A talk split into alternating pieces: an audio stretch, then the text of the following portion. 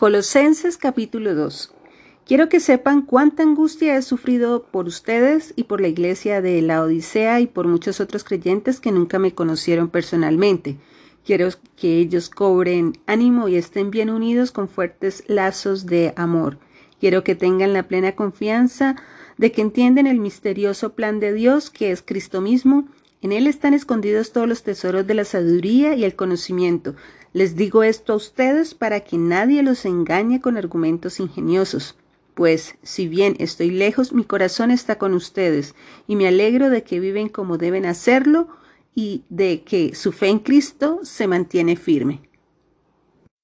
Libertad y vida nueva en Cristo. Por lo tanto, de la manera que recibieron a Cristo Jesús como Señor, ahora deben seguir sus pasos arraíguense profundamente en Él y edifiquen toda la vida sobre Él. Entonces la fe de ustedes se fortalecerá en la verdad que se les enseñó y rebosarán de gratitud.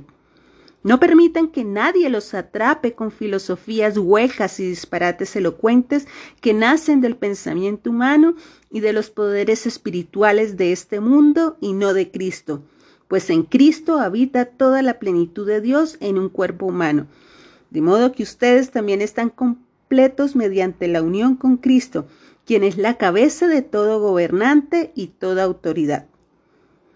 Cuando ustedes llegaron a Cristo, fueron circuncidados, pero no mediante un procedimiento corporal. Cristo llevó a cabo una circuncisión espiritual, es decir, les quitó la naturaleza pecaminosa, pues ustedes fueron sepultados con Cristo cuando se bautizaron, y con Él también fueron resucitados para vivir una vida nueva debido a que confiaron en el gran poder de Dios, quien levantó a Cristo de los muertos. Ustedes estaban muertos a causa de sus pecados y porque aún no les habían quitado la naturaleza pecaminosa.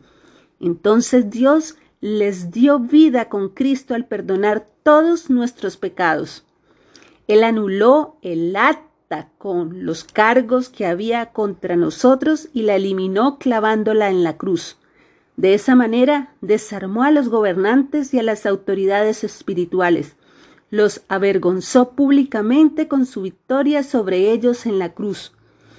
Por lo tanto, no permitan que nadie los condene por lo que comen o beben, o porque no celebran ciertos días santos ni ceremonias por la luna nueva ni los días de descanso, pues esas reglas son solo sombras de la realidad que vendrá, y Cristo mismo es esa realidad. No dejen que los condenen ninguno de aquellos que insisten en una religiosa negación o en el culto a los ángeles, al afirmar que han tenido visiones sobre estas cosas. Su mente pecaminosa los ha llenado de arrogancia y no están unidos a Cristo, la cabeza del cuerpo, pues Él mantiene todo el cuerpo unido con las articulaciones y los ligamentos, el cual va creciendo a medida que Dios los nutre. Ustedes han muerto con Cristo y Él los ha rescatado de los poderes espirituales de este mundo. Entonces, ¿por qué siguen cumpliendo las reglas del mundo tales como no toques esto, no pruebes eso, no te acerques a aquello. Esas reglas son simples enseñanzas humanas acerca de cosas que se deterioran con el uso. Podrán parecer sabias porque exigen una gran devoción, una religiosa abnegación y una severa disciplina corporal, pero a una persona no le ofrece ninguna ayuda para vencer sus malos deseos.